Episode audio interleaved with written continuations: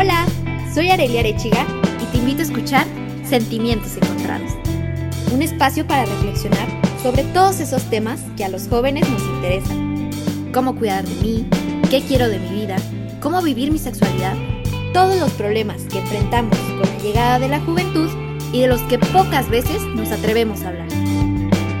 Un podcast de 40 decibeles.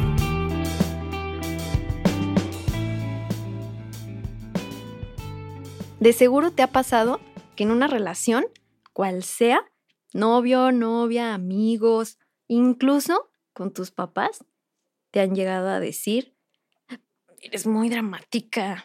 Ay, no, es que tú siempre lloras. Fue tu culpa. Deja de inventar esas cosas, yo no soy así. Tú eres la sensible. Si te suena, mm, mm, mm, vamos a hablar de eso el día de hoy en esta cápsula que es muy diferente a las otras, es más como sustanciosa información para llenarte de herramientas, que es justo lo que queremos hacer, ¿no?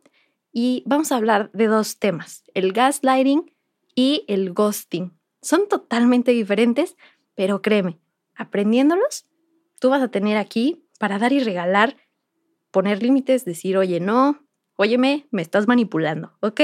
Entonces, el primero, los ejemplos que te dije al inicio. Ese es gaslighting. Es como una manipulación, no es como, es una manipulación sutil, donde la persona que la hace pretende que su víctima, o sea, quien está manipulando, llegue a dudar de su propia percepción sobre lo que se está viviendo. ¿Qué quiere decir? Es como si te dijeran que tu percepción está mal. Es un yo estoy bien, tú estás mal. Lo que tú ves es invalidado. Así que esto en ti, cuando te lo aplican, influye muchísimo en tus sentimientos, en tu mente, porque empiezas a dudar y entonces te empiezas a cuestionar, ¿verdaderamente yo estoy mal? ¿Será que, pues si es que él tiene razón o ella tiene razón? ¿Yo estoy inventando todo? ¿Será que yo soy muy sensible y estoy siendo muy dramática? El término viene de la película Gaslight, en la que un hombre esconde objetos como cuadritos, joyas, a su mujer. Y de repente, o sea, para que ella crea que está loca, pues él empieza a, decirle que no, que todo está bien, que están desapareciendo y que está loca. Entonces le hace creer, ¿no? Es tal cual. Los cuadros que él estaba escondiendo es la realidad, ¿no? Es la realidad que ven ambos. Ambos ven ese cuadro. Cuando este hombre lo esconde, entonces empieza el juego de manipulación, porque la mujer en su realidad, en su percepción, ya no ve un cuadro. Y cuando llega con él, él le dice, claro que no, nunca ha habido un cuadro ahí, estás loca. ¿What? Imagínate ese juego. Yo creo que más de uno nos podemos relacionar y nos podemos identificar con esta situación, no con un cuadro, sino con alguna situación, una pelea, una discusión, que podemos decir, ay, no, mejor me callo porque mm, mm, mm, el gaslighting es un tipo de manipulación emocional y te hace dudar porque dentro de esa duda la persona te va a controlar. Entonces, ¿cómo puedo identificar el gaslighting? Se ve como estas frases, ¿no? Ay, tú te enojas por todo. Estás exagerando. Ay, eres bien sensible, yo no hice nada. Ay, ¿ves cómo te pones? Estás enloqueciendo. No, no, no, no, no, yo nunca dije eso. Deja de inventar cosas en tu cabeza. Empieza a ir a terapia, estás loquita. Fue tu culpa, yo no hice nada. No, a ver, eso no ocurrió así. Estás malinterpretándolo todo. Lo que estás diciendo te lo imaginaste, porque la realidad no fue así. No, yo nunca, nunca de verdad hice eso. Ay, estás sonando como loca. Escúchate. Necesitas ayuda. Ve, pídela. Ay, por Dios, no es tanto juego, es, es poquito. Solo estábamos jugando, ya te lo tomaste muy en serio. No te puedo decir nada. Ay, siempre sales como la víctima. Esto y muchas otras frases que las podemos identificar. Si en alguna de estas dijiste, uy, chin, si me lo han dicho o las he dicho, ojo ahí. Otra señal, aparte de estas frases que podemos identificar el gaslighting, es que sus acciones no hacen match o no hacen clic con todo lo que dicen. Como por ejemplo, ello, el cuadro, ¿no? El personaje esconde el cuadro y después dice, no, nunca hubo un cuadro. Ahí es como, ah, ¿qué, qué onda? Esa persona, aparte de, de eso, va a distraer todo su comportamiento y lo va a llevar hacia ti. Toda la atención la va a rotar hacia ti. Yo no lo hice, fuiste tú. No, pero acuérdate que tú...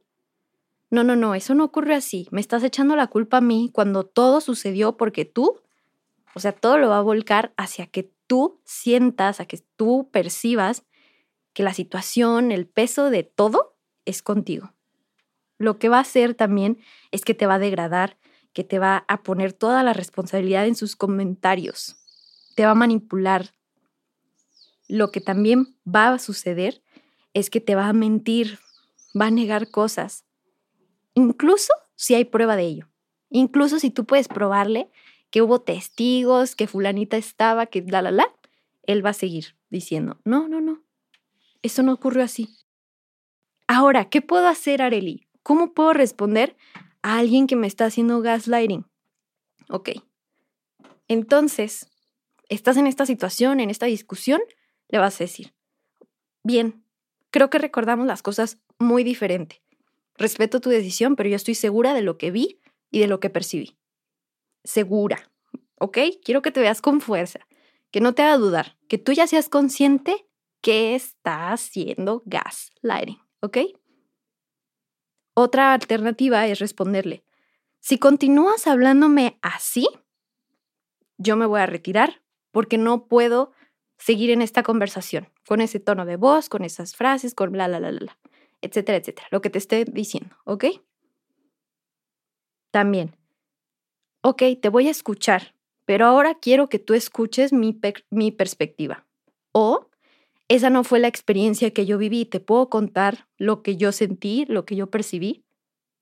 Eso también quiero que generes un ambiente como compasivo, quiero que generes un ambiente más relajado, porque sabemos que estas personas, los gaslighters, pues eh, no son así como que bien amigables, ¿verdad? Entonces, que tú encuentres el momento, tú conociéndole, te relajes, se relaje esa persona, que puedan tomar un time out de esa discusión y que ahora sí puedas decir, ahora te puedo compartir mi opinión, te puedo compartir mi experiencia. También otra cosa es, pues obviamente, hablando de este time out, tú poder retirarte de la conversación. Yo sé mi verdad y no voy a debatirla. Así que te agradezco, me respetes, notes tu tono de voz, las frases que me estás diciendo. Esto no nos va a llevar a ningún lado. Cuando te tranquilices podemos hablar. Eso también va a ayudar mucho a tú protegerte, a poner límites, que es lo más, más, más importante. ¿Ok? Entonces, ya sabemos uno. Vamos con el otro el ghosting.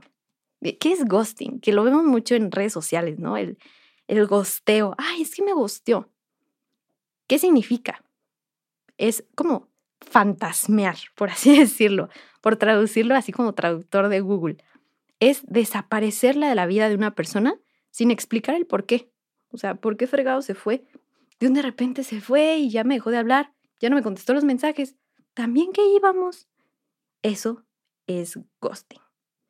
Entonces, es simplemente, lo podríamos definir como el acto de terminar una relación dándole el cortón o poniendo un hasta aquí de un día para otro, repentinamente. Que esa persona a la que se lo aplican, pues se va a preguntar, ¿no? ¿Qué hice mal? ¿Qué fue lo que pasó? No entendí, ¿todo iba tan bien? Algo súper importante del ghosting es identificarlo.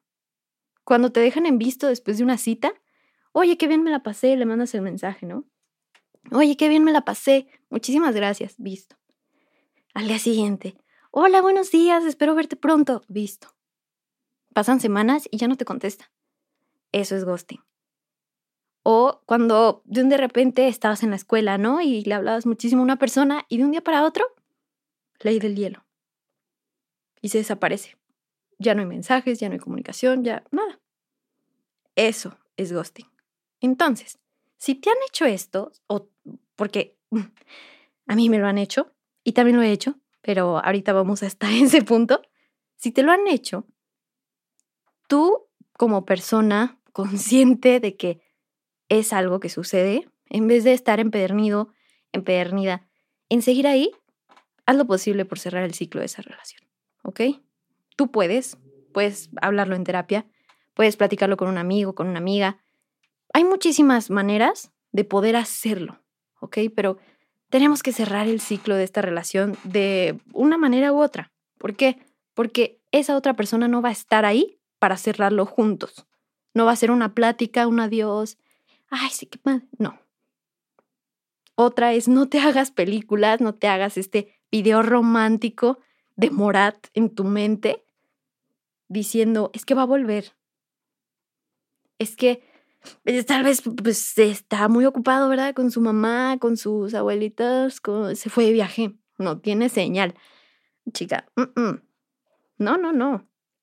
El ghosting, esa desaparición repentina, habla más de, de que si tú, exacto, habla más que si él o ella hubiese estado ahí te hubiera dicho algo. El hecho de que ya no te esté hablando, que haya salido de tu vida repentinamente habla más. Así que no intentes buscar respuesta, porque todas van a ser teorías, no va a ser la realidad. Estas teorías te pueden dañar. Y lo que menos queremos es eso. De por sí ya hay un daño hecho por el hecho de que alguien ya te hizo un gosteo. ¿Para qué más? ¿Para qué más? No te lo tomes tan personal. No tomes venganza, no quieras, ay, yo se la voy a aplicar. Ay, es que si vuelve y que ¿Para qué? Pregúntate, ¿para qué? Simplemente deja ir, aprende a dejar ir, a soltar. Y también piensa que cada uno de nosotros es libre de tomar sus decisiones. Sí, muchos de nosotros no la tomamos de la manera más correcta posible, la verdad, pero si esa persona ya la tomó, si esa persona ya dio el primer paso porque él o ella lo consideraba bueno en su vida, Ahora al otro lado de la historia, ¿no? Si tú has hecho ghosting. Claro, como este último punto. Tenemos derecho a irnos de donde no nos sentimos cómodos. Tenemos derecho a tomar nuestras propias decisiones, a poner límites, a decir hasta aquí llegué. Pero, pues sí, avisa primero, ¿no? Después de una cita. Oye, me la pasé increíble, muchísimas gracias.